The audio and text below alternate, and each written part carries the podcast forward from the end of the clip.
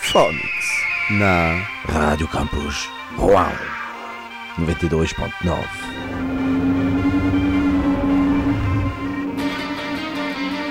Bonjour et bienvenue sur Lusophonix. Boa tarde e bem-vindo à Lusophonix. Nous sommes le mercredi 31 mai sur Radio Campus Rouen 92.9. Et je m'excuse déjà euh, de ne pas avoir pu faire le Lusophonix euh, la semaine dernière, car comme je vous ai dit, du coup j'ai mis un Phonix by Night. Car comme je vous avais dit, euh, bah, faute de fête Jeanne d'Arc dans lesquelles j'ai participé, je n'ai pas pu préparer cette émission. Mais c'est chose faite, enfin, le Lusophonix nouveau est arrivé. Et qu'allons-nous voir aujourd'hui? Eh bien, la thématique principale qui va venir aujourd'hui, ce sera le village. Nous allons parler du village en long et en travers. Je vous parlerai de mon village, euh, avec des exemples de mon enfance. Euh, je vous parlerai aussi, enfin pas moi, mais il y aura des interviews de réalisateurs de certains films, et aussi de la poésie. Mais avant ça, la fin de l'interview d'Ilona, qui va nous faire un parcours du sud au nord du Portugal.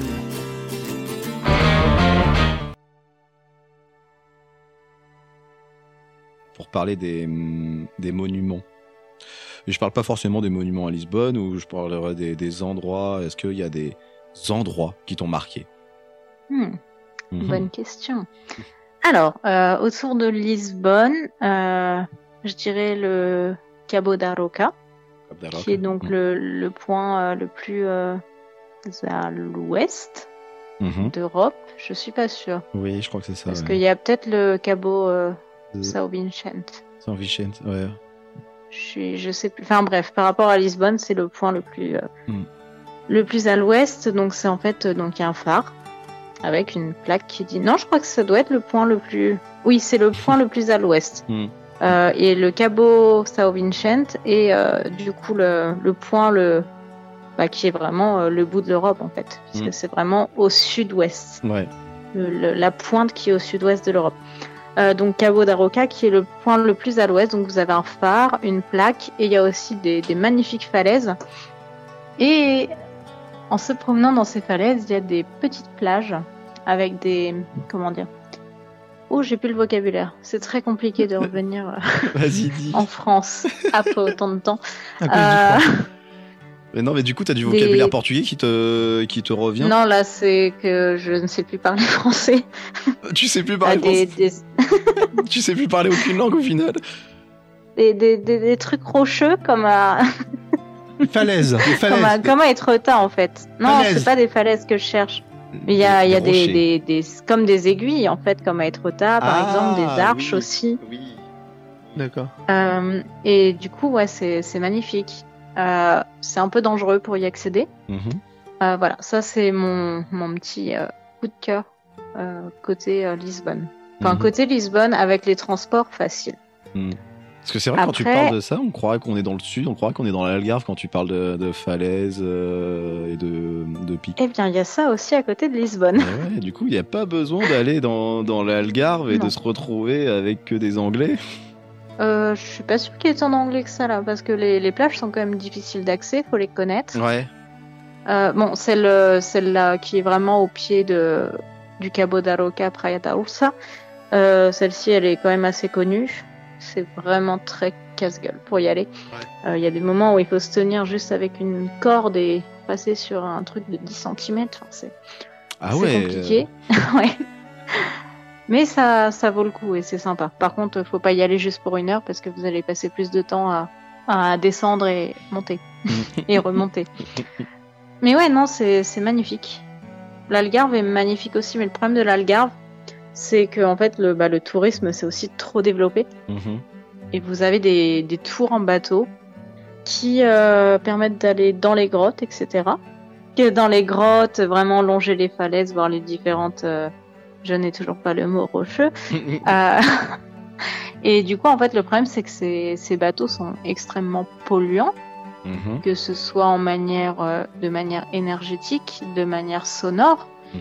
Et ça peut être aussi dangereux pour, euh, comment on peut appeler ça, les piétons. les gens qui font du kayak. Enfin, les, Ah oui. oui, les, les gens qui sont sur des, méthodes plus douces. Ouais. Ça peut être du paddle aussi. Mhm.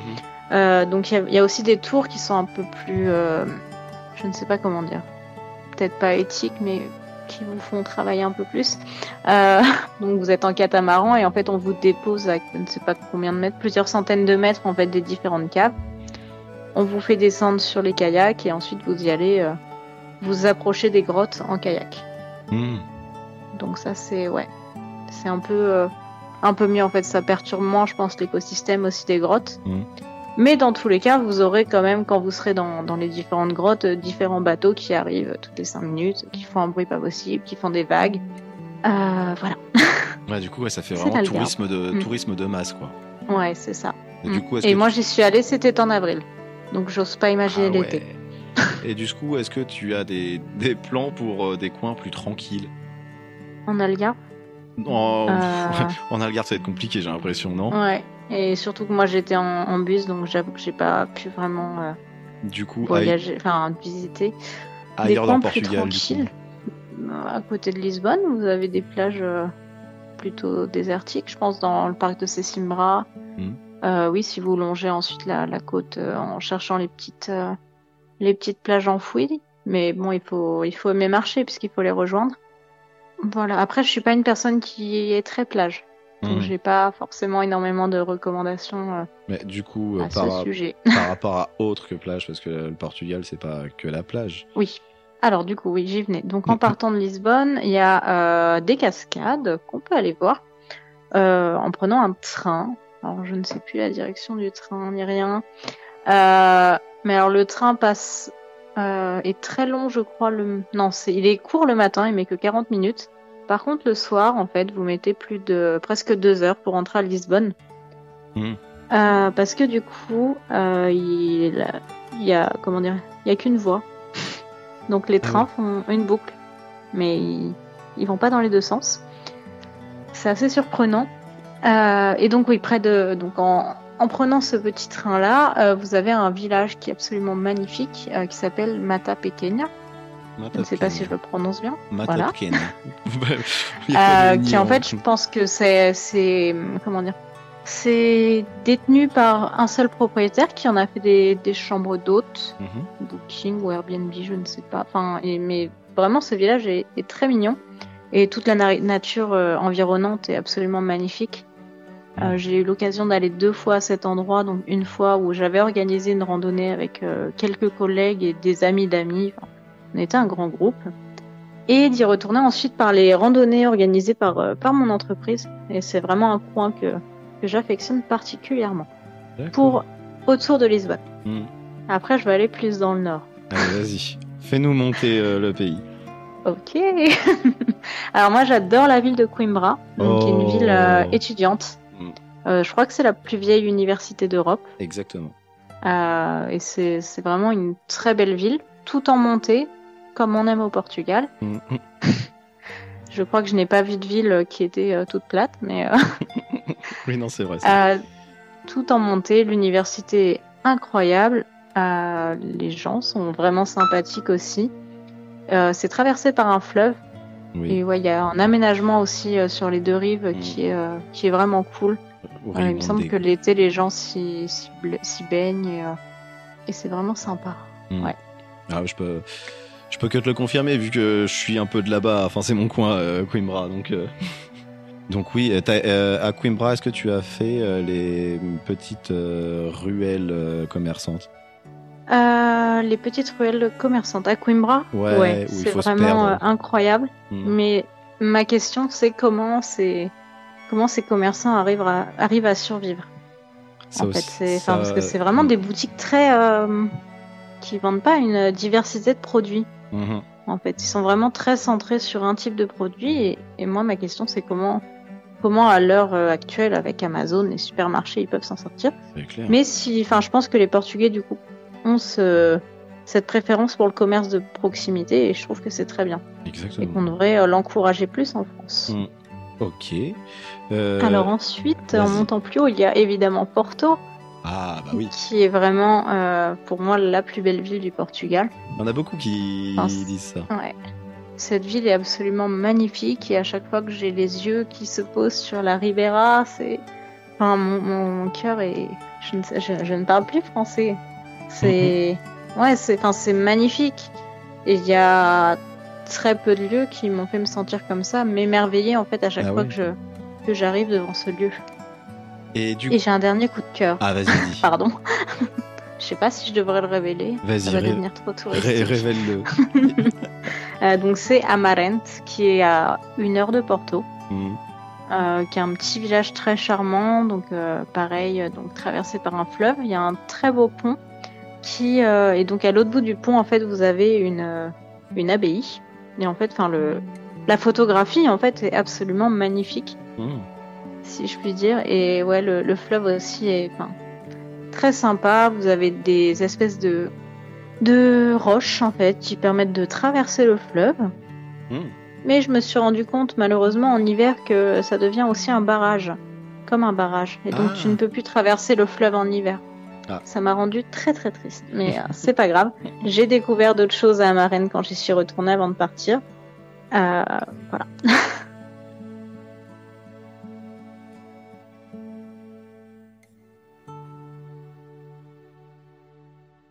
Luso Phonics na Radio Campus. Rouen 92.9.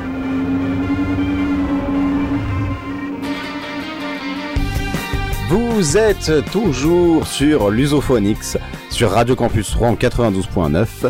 Et avant d'attaquer euh, la thématique du village, nous allons écouter une musique qui va avec la thématique Madre Deus. Phonix, votre radio.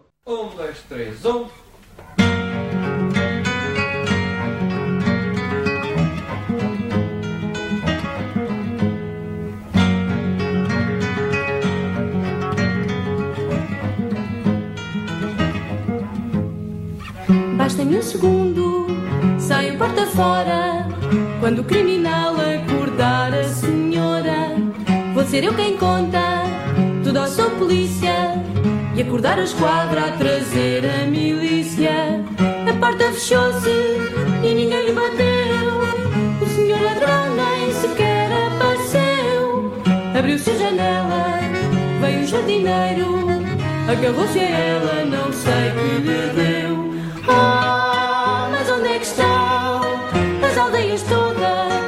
Новий ледень.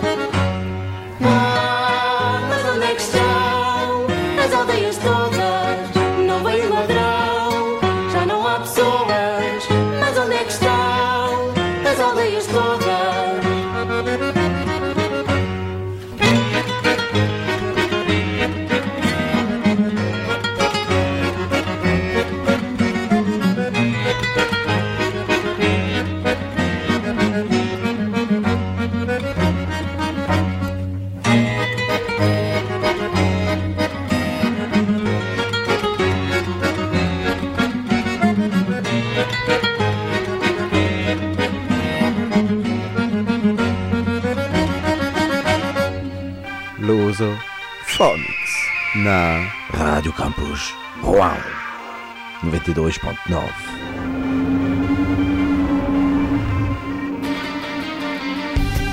Vous êtes toujours sur Radio Campus Rouen 92.9 et c'est toujours l'émission Lusophonics. Et donc, euh, comme promis, nous allons attaquer la thématique principale de l'émission d'aujourd'hui, le village. Donc aujourd'hui, je vais essayer de faire graviter cette émission autour de cette thématique. Cette idée m'est venue lorsque je me suis rendu compte que lorsque je dis d'où je viens au Portugal, je cite toujours logiquement la grande ville la plus proche, Coimbra, qui est à une cinquantaine de kilomètres, pour ensuite aller de plus petite ville en plus petite ville. Bon, très logiquement, on est vite largué lorsque je dis Figueira dos Vinhos pour ensuite dire Pedrógão Grande, même si malheureusement c'est devenu connu à cause du terrible incendie meurtrier de 2017. Mais j'en parlerai sûrement dans une autre émission. Ensuite, Vila Facai, dont mon village fait partie de la Junta de Freguesia, on pourrait comparer ça avec la municipalité. Et enfin, mon village, la Meira Cimeira. Généralement, je ne décris même pas toutes ces étapes et je ne suis pas le seul. Combien d'immigrés ou enfants d'immigrés portugais finissent par dire à leurs amis français qu'ils viennent du trou du cul du Portugal? Ça me fascine car, que ce soit en France ou au Portugal, quand on vient d'un village ou d'un coin reculé, on applique souvent cette expression, comme si le pays pouvait être doté de plusieurs anus. Pourtant, ces coins reculés, de plus en plus désertifiés tout au long de l'année, fleurissent autre chose de plus beau, de plus agréable pour notre odorat, que quelque chose qui pourrait sortir de notre fondement. D'ailleurs, petit cours de linguistique portugaise. Savez-vous qu'en portugais, on ne dit pas trou du cul, soit buraco do cu, mais olho do cu, soit l'œil du cul. C'est assez étrange que nous ayons opté pour cette analogie. Généralement, lorsque l'on parle de troisième œil, on pense au troisième chakra, qui régit la connaissance et la sagesse, et on a tendance à le mettre entre les deux yeux, ce qui se fait dans la tradition hindoue.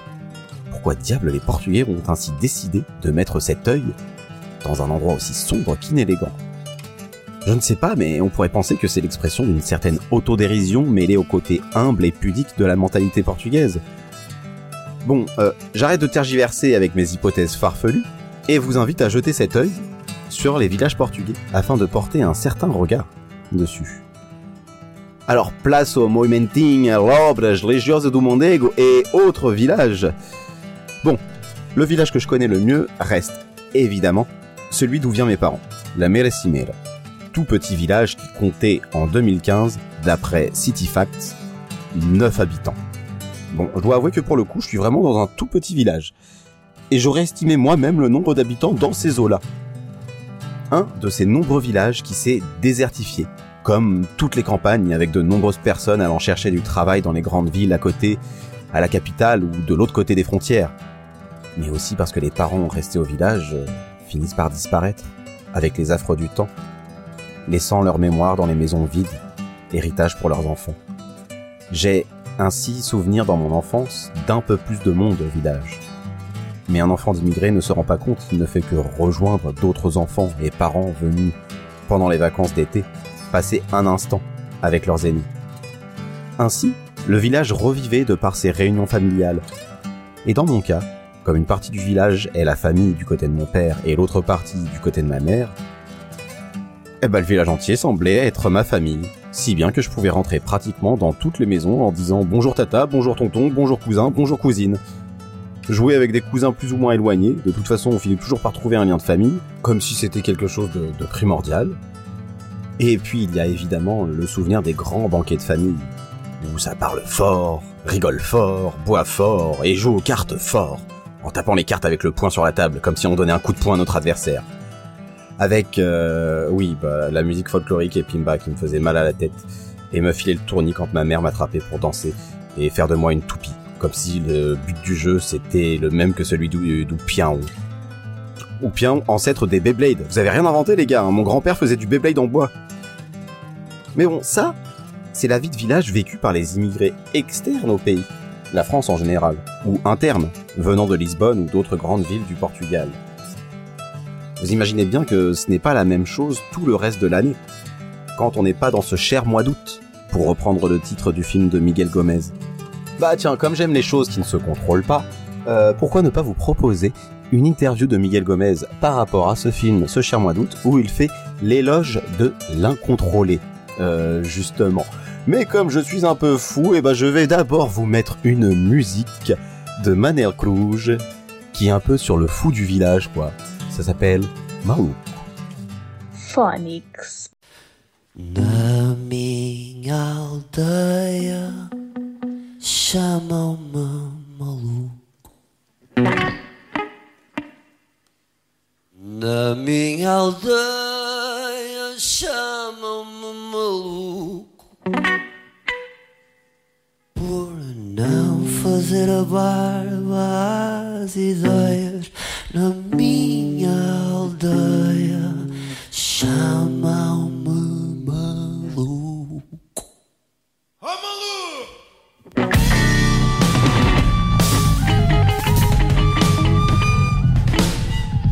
Na minha casa chamam-me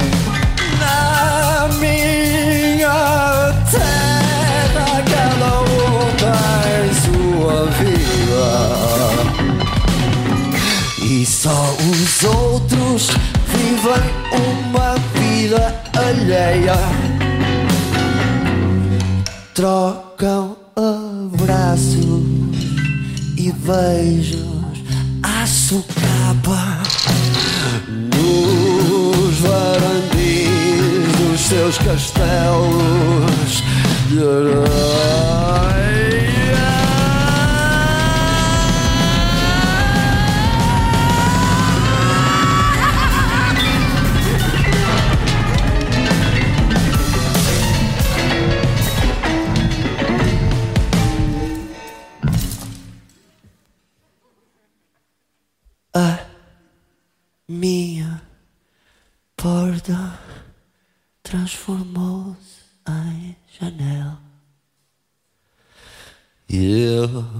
Fiquei fechado no último andar. Olhei para fora e vi os meus pés na rua. Digam-me agora como foram lá parar.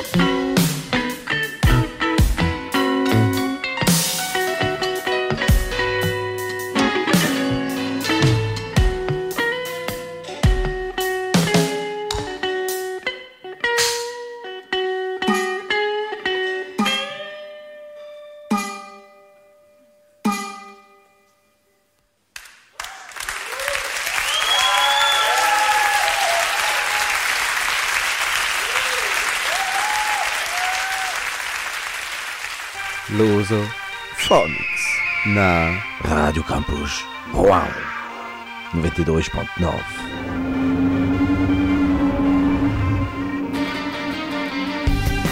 Vous êtes toujours sur Lusophonics, sur Radio Campus Rouen 92.9. Et comme promis avant ce passage de fou, fou du village, je vous avais parlé de Miguel Gomez, qui avait fait le film Ce très cher mois d'août. Et donc je vous parlais de L'éloge de l'incontrôlé, une interview qu'il a accordée à Universiné, où il parle justement à la fois du film et aussi de ce concept.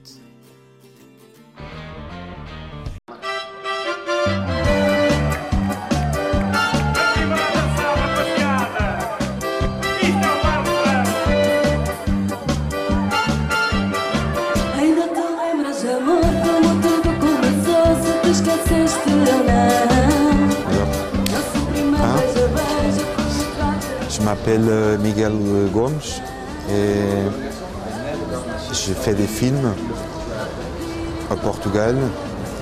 Euh, mon premier long métrage s'appelle euh, La gueule du mérite.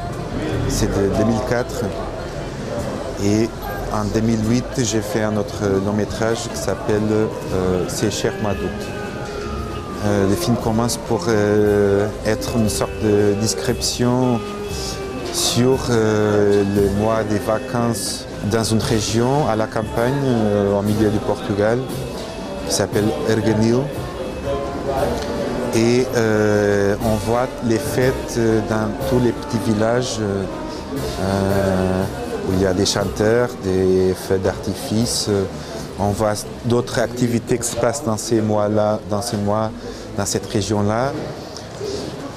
Et il y a aussi une autre chose qu'on voit pendant tous ces, entre toutes ces choses, on voit un, réalisateur avec euh, un chapeau qui s'est très mal fait par moi, même comme acteur, et un producteur. Et le producteur euh, arrive dans cette région, il dit au réalisateur qu'il fait des conneries parce qu'il ne tourne pas les choses qui, et qui sont sur les scénarios de ces films.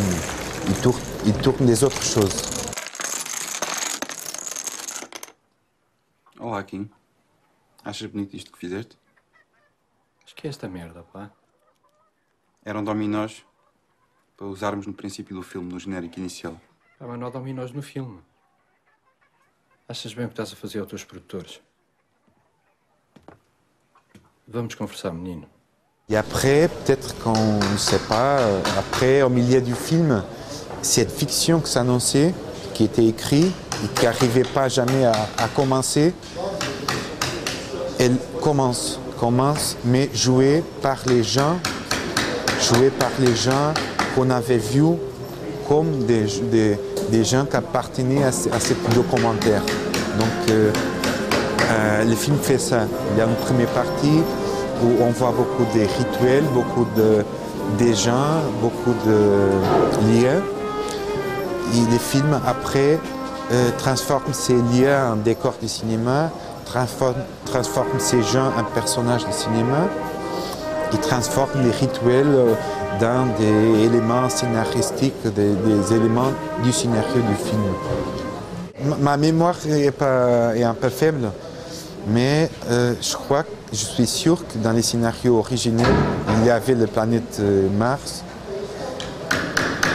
Et peut-être le noir et blanc aussi, oui, peut-être. Mais c'était il y a très longtemps. Comme je, vous avais dit, euh, ma mémoire est faible. Et la construction de ces films, c'était vraiment un procès si organique qui a un peu effacé chaque euh, nouveau ni- niveau qu'on faisait pour ces films, a un peu effacé, s'est mélangé avec les choses qu'il y avait déjà. Il a transformé ces choses. Et parfois, il a même euh, euh, remplacé des choses qui étaient prévues avant. À l'école de cinéma, il y avait beaucoup des animaux, mais, mais les professeurs, par exemple, mais euh, c'est que ils ont dit, ah, c'était le premier jour à l'école de cinéma à Lisbonne, le, prof- le professeur a dit Surtout, il ne faut pas tourner avec des enfants et avec des animaux qui sont incontrôlables. Donc, euh, moi, je suis un peu têtu, donc euh, je l'ai fait beaucoup, tourner avec des enfants et avec des animaux. Parce que précisément les faits qui sont parfois un peu incontrôlables, ça m'intéresse. Ça, ça m'intéresse à mon idée de cinéma, qui, qui c'est pas trop fermé, trop. Je, je, je, je veux pas avoir un contrôle absolu sur les choses.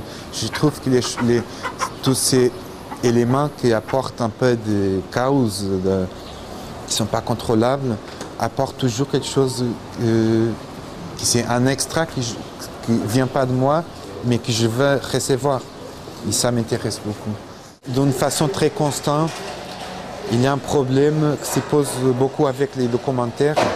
Les documentaires, euh, parfois, sont trop engagés dans les besoins de docu- documenter. Donc, ils savent, ils savent déjà c'est déjà quelque chose de très programmé, quelque chose. Il faut illustrer quelque chose, il faut documenter quelque chose que vous avez dans votre tête. Dans ces cas- cas-là, j'ai aucun, aucun idée. Quand je tournais, j'avais aucun, aucune idée de ce que j'étais en train de documenter. Et ça, c'est quelque chose que je trouve euh, plus, plus, plus intéressant. Luso Phonics na Radio Campus. Wow. 92.9.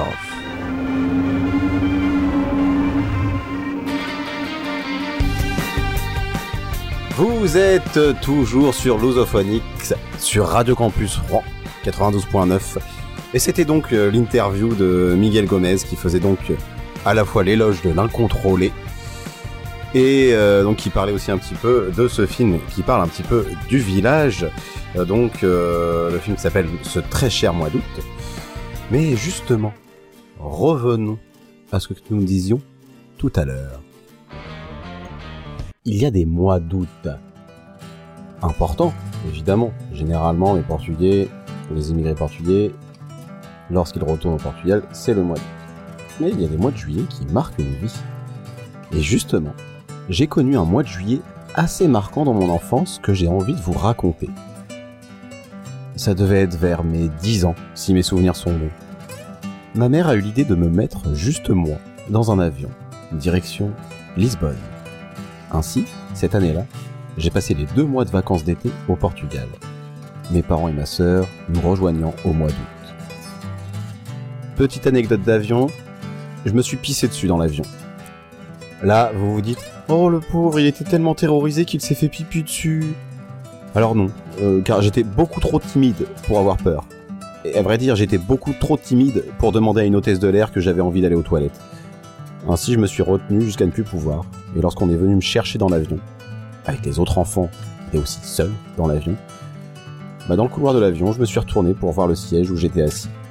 Et il avait l'air bien trempé. Et j'ai pensé à mon pauvre voisin de siège et au pauvre personnel qui a dû nettoyer le siège. Bref, fin de l'aparté, timidité et pipi. J'ai rejoint ma tante, mon oncle et mes cousines qui m'ont ensuite emmené, moi et So- euh, Sophia, ma cousine, hein, je vous rappelle le Phoenix c'est elle, dans notre village de La Merecimere, nous laissant là-bas, tous les deux, avec nos grands-parents. Pendant un mois, ma cousine et moi avons vécu la vie de village. Son rythme, en accompagnant ma grand-mère à la ferme, des fois avec mon grand-père, et la bourrique qui tournait autour du puits pour puiser l'eau afin d'irriguer le champ de maïs. Champ dans lequel j'aimais courir avec ma cousine après avoir bu l'eau bien fraîche et désaltérante du puits. Nous passions souvent voir les membres du village, car je vous rappelle qu'ils étaient tous de ma famille.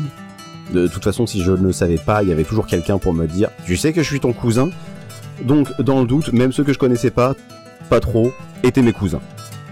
Je me souviens d'ailleurs qu'avec ma grand-mère, nous n'allions pas voir les membres du village que pour se faire offrir un sous-molle. J'avais pas l'âge pour le verre de vin. Mais on se promenait avec la chèvre de ma grand-mère. Je crois qu'elle s'appelait Girigotte. Mais comme pour les cousins multiples, je pense que j'ai fini par appeler toutes les chèvres Girigotte. Et là, vous me direz, mais pourquoi aller de porte en porte avec une chèvre? Bah, c'était pour que les boucs appartenant aux voisins, la famille, les cousins, toi-même tu sais, puissent faire leurs affaires avec la chèvre. Du coup, je m'amusais à dire au village que la chèvre de ma grand-mère était une prostituée. Mon dieu, j'avais 10 ans et j'accusais ma grand-mère de proxénétisme de sa chèvre. Enfin bref, avec ma cousine, nous étions clairement les enfants du village qui apprennent les rudiments ru- ruraux. Attention, je ne dis pas qu'avec mes parents ça n'était pas pareil. En vérité, on faisait aussi tout ça lorsqu'ils étaient là. Mais là, c'est comme si le temps était figé. N'ayant pas les parents comme repère, c'était mes grands-parents qui étaient devenus les miens. Et surtout ma grand-mère. Je ne parlais jamais en français, car mes grands-parents et ma cousine ne le comprenaient pas.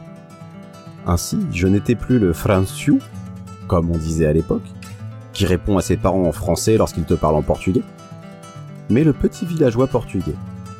C'était tellement imprégné en moi que fin août, début juillet, euh, fin juillet, début août, désolé, je vous ai fait une Johnny Hallyday, la voiture contenant mes parents et ma sœur arriva. S'est arrêtée près de la maison. La première personne que j'ai vue sortir, c'est mon père, avec une casquette Portugal. Ensuite ma mère qui avait l'air toute pimpante. Et dans mes souvenirs, ma petite sœur avait une robe bouffante, genre marquise. Oui, bah désolé si l'alchimie des souvenirs rend la vision du passé encore plus chelou. Ils sont là et ils me sourient, alors que moi, avec mon t-shirt et mon short troué et gris, car j'avais sûrement traîné dans la terre avec ma cousine, bah je bug et je souris poliment. J'avais l'impression d'être dans un remake de La vie est un long fleuve tranquille, où je jouais le rôle d'un gamin de la famille Groseille, villageois, face à la famille Lequenois, citadine. Ça a été la seule fois de ma vie où j'ai vu mes parents et ma sœur comme des étrangers. Pire, comme des touristes. Ma bulle villageoise s'était refermée brusquement pour me rappeler que je n'étais pas un enfant du village, mais un enfant d'immigré. Bon, je vais pas vous mentir, men- mentir non plus sur l'aide intense que j'apportais à mes grands-parents dans la ferme, car en réalité, j'étais plus souvent à regarder ma grand-mère s'occuper d'irriguer le champ, en étant sur une couverture avec ma cousine en train de jouer aux cartes. D'ailleurs, ma grand-mère m'empêchait de jouer aux cartes tout seul. Limite, elle flippait vraiment, car selon elle, ça voulait dire que je jouais avec le diable. Dans tous les villages, il y avait des histoires de diables et de sorcières. Et tout cela me fait penser au film Alma Vive que j'ai pu voir il y a un mois à l'Omnia. Mais avant de vous parler de ce film et de vous passer encore une interview, euh, ce coup-ci donc de la réalisatrice, nous allons passer un peu de musique avec un groupe au nom équivoque, Netos da ce qui veut dire les petits enfants de la sorcière. Phonics.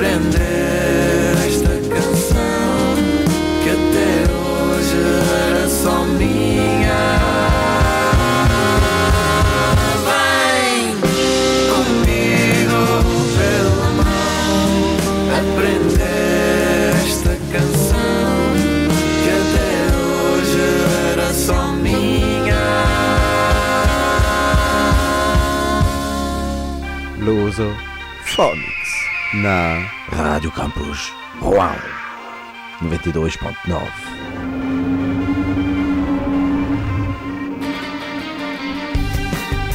Et vous êtes toujours sur Radio Campus Rouen 92.9 sur l'émission Lusophonics. Et c'était donc Oujnetch Dabrouche que vous avez écouté. Soit, comme je vous ai dit avant, les petits-enfants de la sorcière. Et donc, du coup, en parlant de sorcière, j'en avais déjà un peu parlé lorsque j'ai reçu l'écrivain Mario Queda Gomez, lorsque nous parlions d'une scène euh, de son livre qui ressemble justement à ce qui se passe dans le film Alma Vive. Donc, film réalisé par Christelle Alves Maria, qui est passé à l'Omnia le mois dernier. Malheureusement, il n'est plus en salle. Dans ce film, la petite Salomé, fille d'immigrés portugais, est au village avec sa famille pendant les vacances d'été. Elle est très proche de sa grand-mère et l'accompagne dans tous ses rituels de sorcellerie. Jusqu'au jour où sa grand-mère meurt subitement, entraînant la discorde dans la famille et la colère dans le village, car la petite est accusée de sorcellerie malfaisante, guidée par l'esprit de sa grand-mère, donc au sein des terres portugaises. Donc comme je vous l'avais dit, j'en ai déjà un peu parlé lorsque j'ai reçu l'écrivain Mario Queda Gomez, où j'avais dit que la particularité de ce film, qui est une particularité propre au cinéma portugais et même à la culture portugaise, bah, c'est qu'il y avait certaines scènes où on se pose la question de s'il faut rire ou pleurer, tellement les aspects comiques semblent pris en même temps d'une profonde tristesse, et tellement les aspects tristes semblent pris d'une incroyable absurdité. Cela donne des scènes incroyables où l'on se retrouve assez vite décontenancé par ce qui se passe à l'image, où l'action semble multiple dans un contexte simple et dépouillé. Personnellement, c'est quelque chose que j'adore car ça nous sort d'une vision trop bien rangée de ce que peut être le cinéma et un peu à la même manière de ce que pouvait dire Miguel Gomez euh, dans l'interview que, que je vous ai passé. Et donc, c'est quelque chose qui est novateur aussi dans l'art de raconter une histoire. Mais pour vous parler un petit peu plus du film Alma Vive, nous allons écouter une interview de la réalisatrice qu'elle avait accordée à Cinécran. Phonics. 14, 15. Para amanhã para a tua avó. Fallait absolument faire des courts-métrages avant parce que je n'ai pas fait d'école de cinéma. Moi, j'étais metteur en scène au théâtre et comédienne de formation avant de faire des films. Euh, donc, je, ne me voyais pas du tout euh, voilà, aborder un premier long sans faire ces cours. Et, donc, c'était vraiment de façon très évidente et naturelle que j'ai fait ces courts-métrages.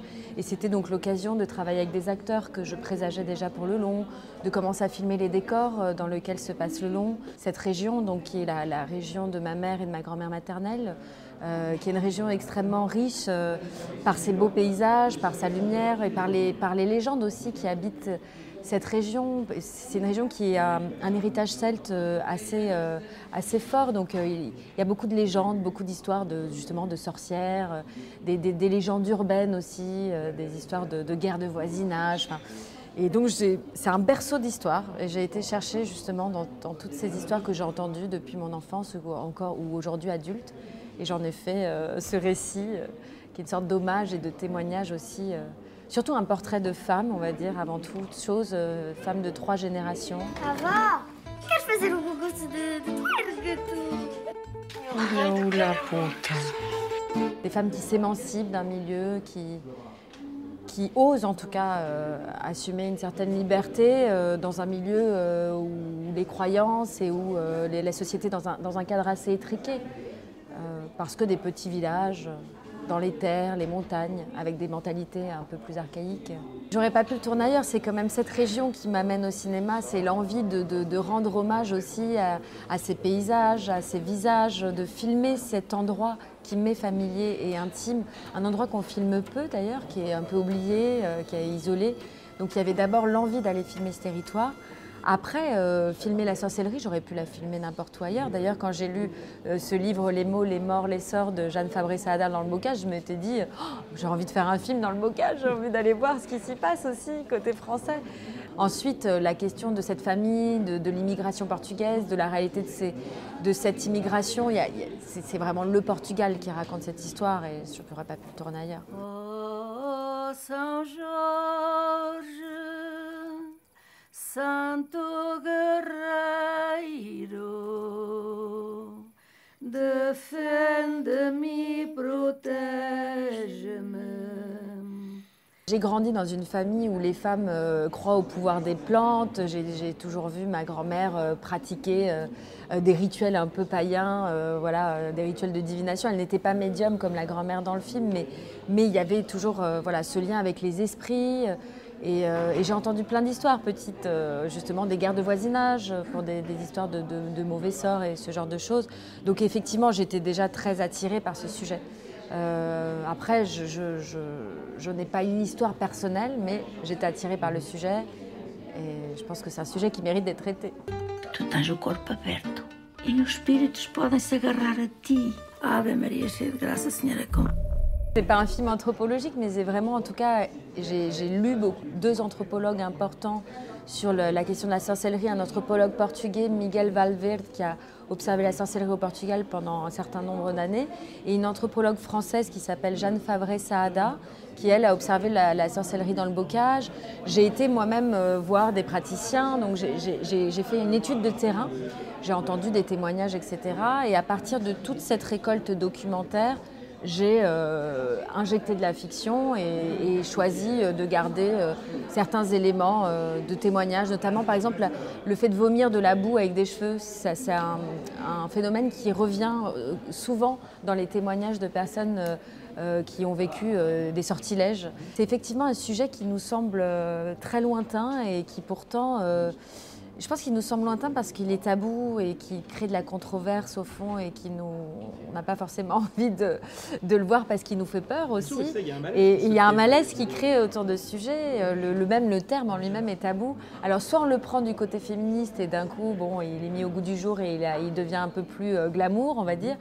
Soit, euh, et ce que propose le film, c'est vraiment d'aller du côté des croyances. Cette petite fille, elle croit, euh, euh, même si le film ne cherche pas à dire, ne pose pas la question de croire ou de pas croire, en tout cas, il se met au niveau d'une petite fille qui pense que c'est possible. Et du coup, il se propose aussi de raconter la violence de la sorcellerie avec ses guerres de voisinage. Ça tue quand même une grand-mère, donc c'est c'est un sujet euh, voilà, qui, qui, qui faut puissant, tout à fait. Et j'ai mis un certain nombre de, de mois et peut-être d'années même à l'assumer moi-même. Acorde. Acorde! Luso Phonics na Radio Campus. Rouen 92.9.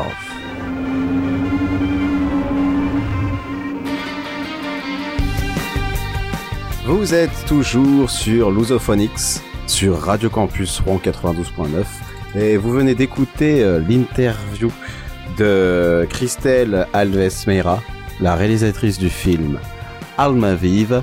Alors sachez que c'était juste une partie de l'interview. Si jamais vous voulez écouter l'interview entière qui fait 19 minutes 20, n'hésitez pas à aller sur YouTube, sur le YouTube de Cinécran.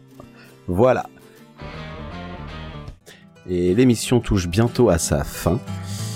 Malheureusement, euh, nous ne pourrons pas passer la toute fin de l'interview d'Ilona, donc euh, bah, on va garder le reste pour la prochaine fois. Et là, nous allons écouter Radio Macao, Cidade Fantasma, et juste après, nous allons directement écouter un poème de mon cru que j'ai écrit euh, l'été dernier dans mon village et que j'ai monté, interprété moi en portugais, mon amie Camille en français, et avec en fond musical une autre amie Sabrina, avec son groupe Telluric Spin et le morceau Hollow Earth. Au revoir, à bientôt et je vous dis d'avance à la semaine prochaine pour Phonics by Night. Phonics.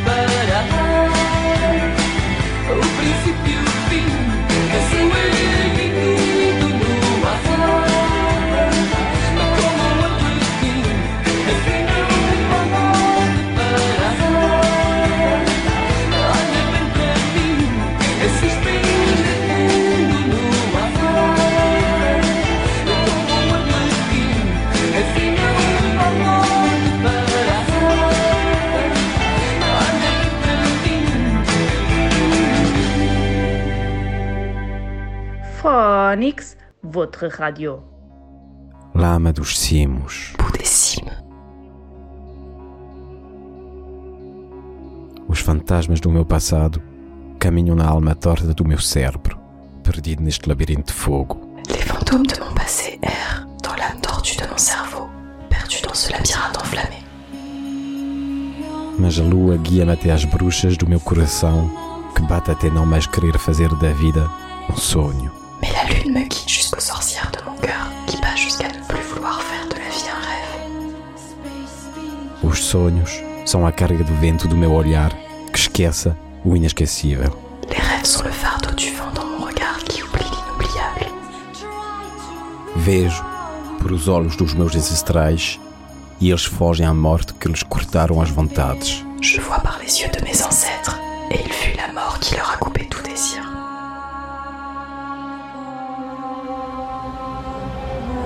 Esses gritos atrás da porta do inferno não acabam de surgir nos meus ouvidos surdos. Ces cris derrière la porte de l'enfer n'arrêtent pas de surgir dans mes sourdes oreilles. Quero fugir ficando aqui. Quero ver as estrelas correr no meu peito e vomitar o pesadelo da vida. Je veux fuir restant ici. Je veux voir les étoiles courir sur ma poitrine et vomir le cauchemar de la vie. Viver é o inferno mais doce dos humanos. Eles conseguem ter fé no diabo, se escondeu nos poços para nos fazer beber o veneno da imortalidade suja. Vivre est l'enfer le plus sucré des humains. Ils arrivent à avoir à voix au diable qui s'est dissimulé dans les puits pour leur faire boire le poisson de l'immortalité souillée. Esta eternidade que suja as casas dos sentimentos e limpa a carinha do céu não pode mais ser espetada assim. Cette immortalité qui souille les maisons des sentiments et nettoie le fourgon du ciel ne peut plus être plantée ainsi. Eu vou fazer voltar as moças do Cabo Branco ao paraíso queimado. Moi, je vais faire revenir les gamines du Cap Blanc au paradis brûlé. Vou beijar a cara das aldeias esquecidas que estão a doer o sangue do futuro. Je vais embrasser le visage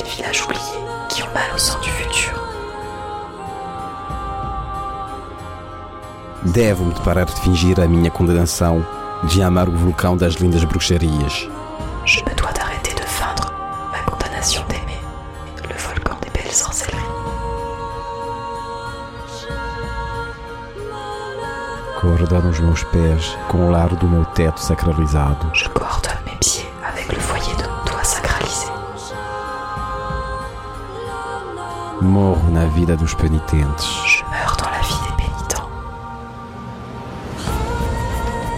As voltas das rotundas caiam no que não está certo. Les tours giratoires tombent sur ce qui est incertain. E a certeza é um prejuízo de todos os Et la tempos. certitude est un préjudice de tous les temps. Quem quer ter a certeza das coisas afunda-se no La acredito dos certitude seus des medos.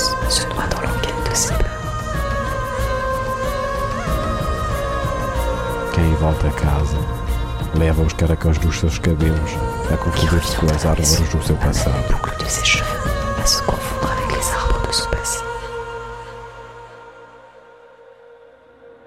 E a dar os frutos do seu futuro ao palco dos deuses.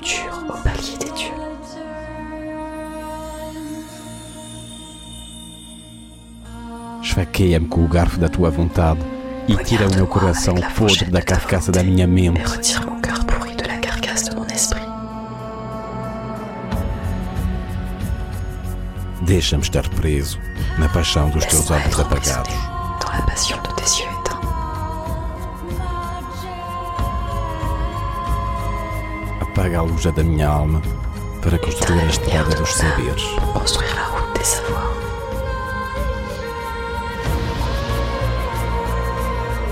Larga-me o teu cansaço para dormir na Lâche-moi cama fatigue sabores. pour dormir dans le lit des saveurs. Juntos, vamos aproveitar a provar o gosto incrível dos nous